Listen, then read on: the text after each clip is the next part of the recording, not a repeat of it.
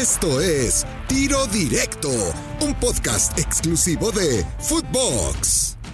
Amigos de Tiro Directo, qué placer saludarles. Hoy junto a Alex Blanco. La selección mexicana de fútbol consiguió los tres puntos. Era lo importante.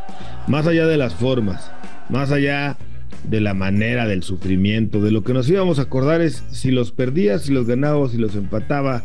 Y afortunadamente, sobre todo para el Tata Martino, los ha ganado el equipo tricolor. Si nos gustó, si no nos gustó, pues lo vamos a platicar, Alex, pero lo importante era sumar. ¿Cómo estás? Bien, Gus, ¿cómo andas? Un, gusto saludarte y estar aquí con, contigo en tiro directo en otra edición.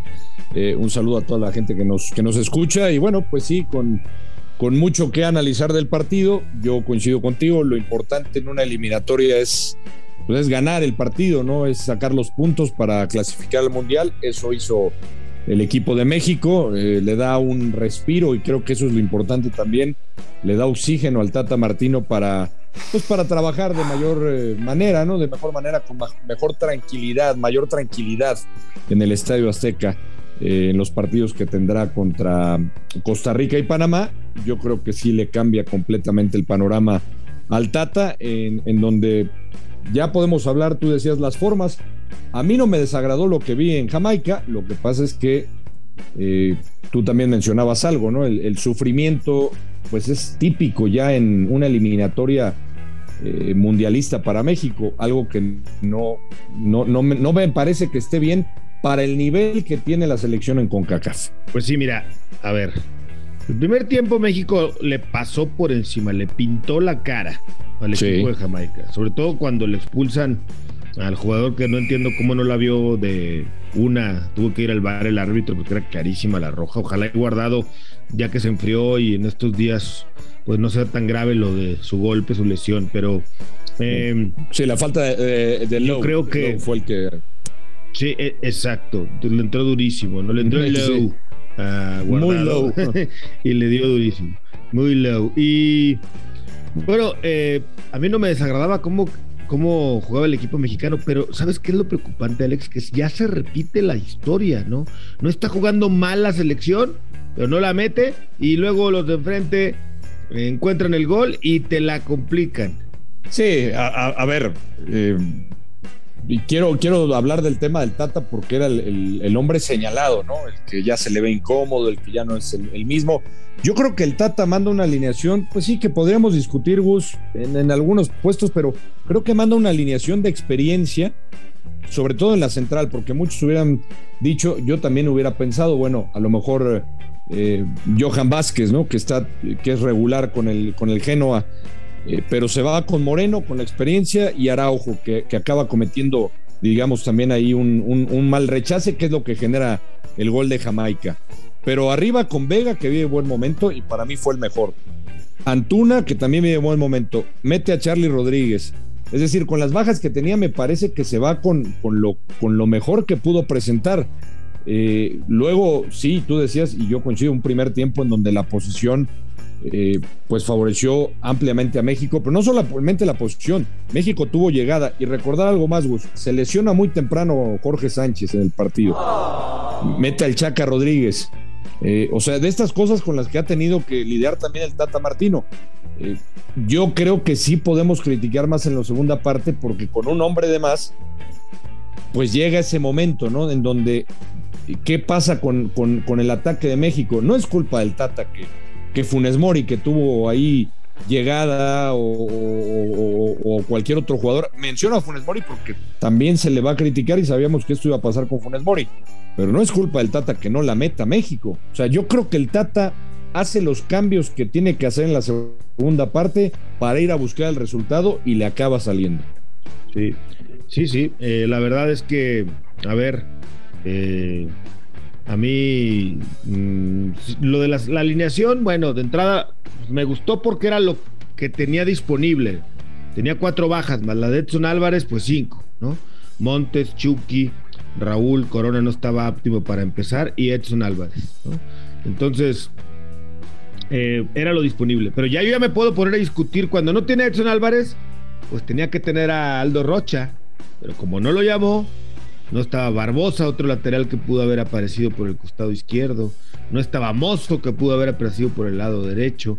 Estoy hablando de futbolistas que traen ritmo, que andan enrachados y que andan bien. Pero bueno, eso ya podría ser costal de otra discusión, ¿no? Enfocándonos en lo que pasó en el partido eh, ante Jamaica y de lo que sí tenía disponible de lo que sí estaba. Eh, pues por un momento pensé que se le venía la noche al Tata Martino y se le iba a derrumbar este castillo que estaba eh, creando, porque la seguidilla de partidos con varios resultados, pues podría llegar a ser insostenible. Este resultado calma las aguas.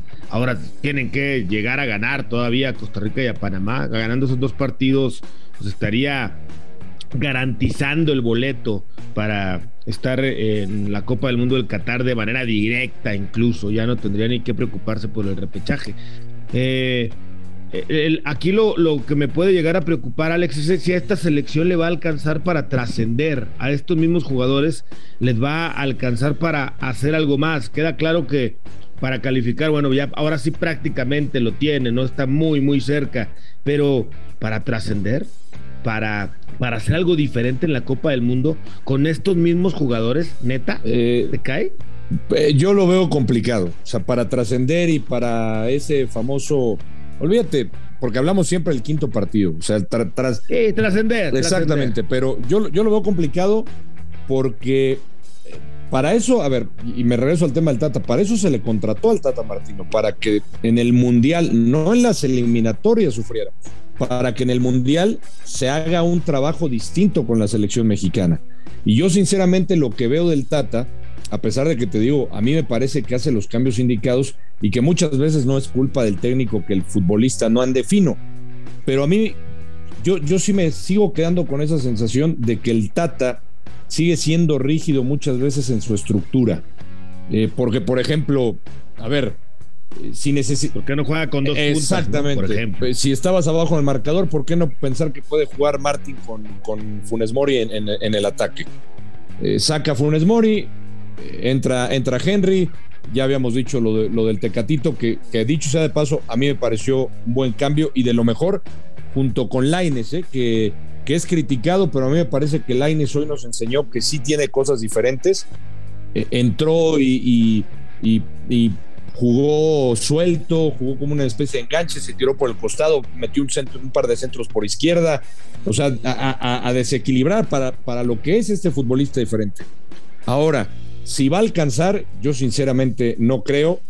Eh, evidentemente no va a ser esta, esta la alineación titular. Yo estoy suponiendo, vos, si no pasa nada, que el que va a estar en el ataque va a ser Raúl Jiménez, que va a estar como titular el Chucky Lozano, eh, o sea, habrá algunos ligeros cambios, pero yo no creo que se pueda trascender jugando de esta manera en una Copa del Mundo. Sí, ojalá y, resulte al revés, ¿no? Luego tenemos muy buenas eliminatorias y en la Copa del Mundo sástalas, ¿no? Para abajo y lejos de andar bien, andamos mal. A ver si en esta, que la eliminatoria ha sido de regular a mala, termina ya con el boleto en la mano, tranquilizándose cuando lo tenga y teniendo las aguas más calmas para eh, conseguir una ah, participación de mejor manera en la Copa del Mundo. A mí me han quedado claras dos, tres cosas muy importantes de conclusión en el partido ante Jamaica. Una, con todo respeto, cariño y admiración, y separando, por supuesto, lo que representa para los Rayados del Monterrey y lo que representa para eh, su institución y si tú quieres hasta para el fútbol mexicano, Rogelio Funes Mori no es la solución en el ataque de México. Ha tenido una, dos, tres, cuatro, cinco oportunidades de mostrarlo.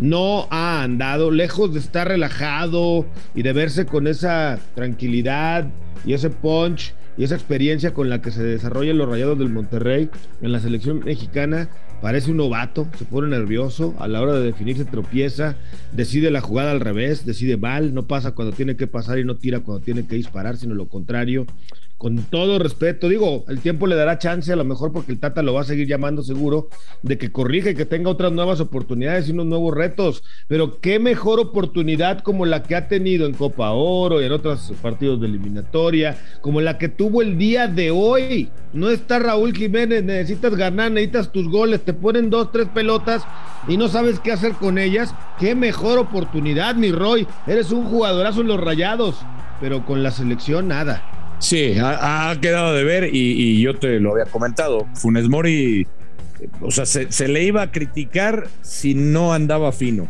y ya tuvo oportunidad, estoy de acuerdo contigo, ya tuvo partidos, no es que no le han dado minutos, le ha dado minutos, ha tenido chance. Lo que pasa es que, vuelvo al punto, de lo rígido que es el Tata Martino en todos los aspectos.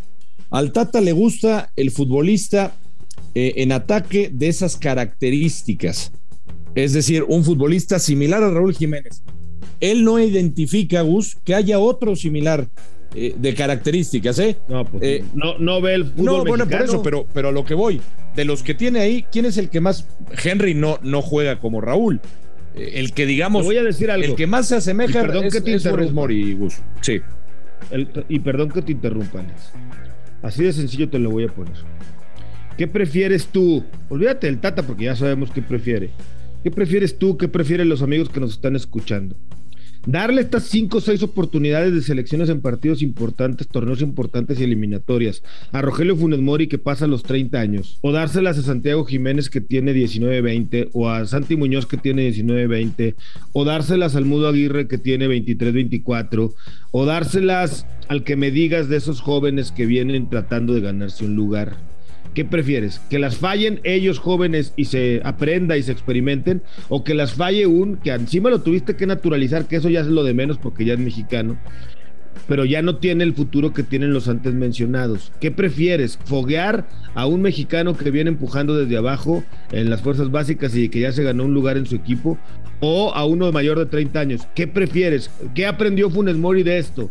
¿Le sirvió? ¿Se presionó? ¿Le va a servir para el futuro? ¿O le serviría más a un jugador juvenil? No, no, a ver, yo, yo, yo me quedo con, darle la oportunidad a un futbolista eh, juvenil, a un joven. Este, mencionabas varios. Yo soy de, yo soy de esa partida. Yo, yo pienso que eso le ha faltado también a México, renovarse, ¿no? Y eso es parte del técnico.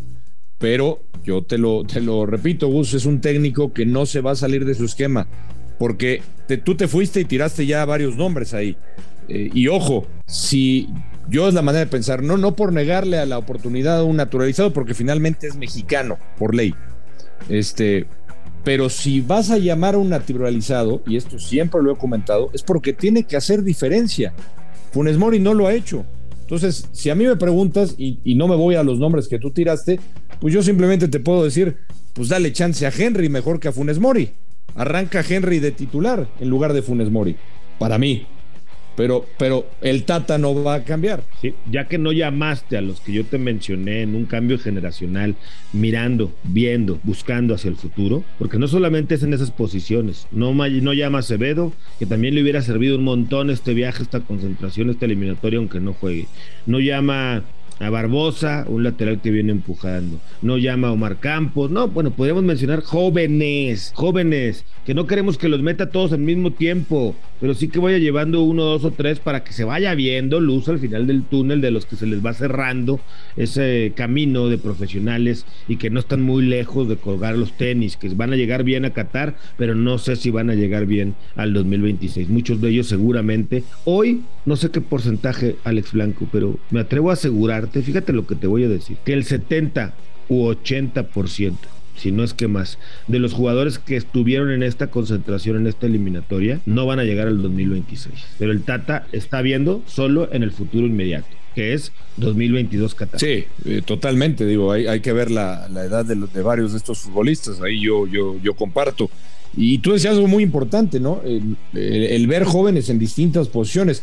A mí particularmente me gustó mucho ver Arteaga en el terreno de juego. Es el, que tiene más eh, regularidad en, Europa, porque había estado jugando prácticamente todos los partidos con, su equipo. Y, a mí, sinceramente, si, si, me dices de lo que vi yo de Arteaga a lo que vi de Gallardo, oye, Gus, pues se nota hasta en otro ritmo. No, bueno, por supuesto que sí. Pero ese pollito nos lo comemos otro día, mi querido Alex Blanco. Como siempre, un placer tenerte en tiro directo. Igualmente, Gus, un abrazo, saludos a todos. Yo soy Gustavo Mendoza. Ahora me escucha Ahora no. Esto fue Tiro Directo, un podcast exclusivo de Footbox.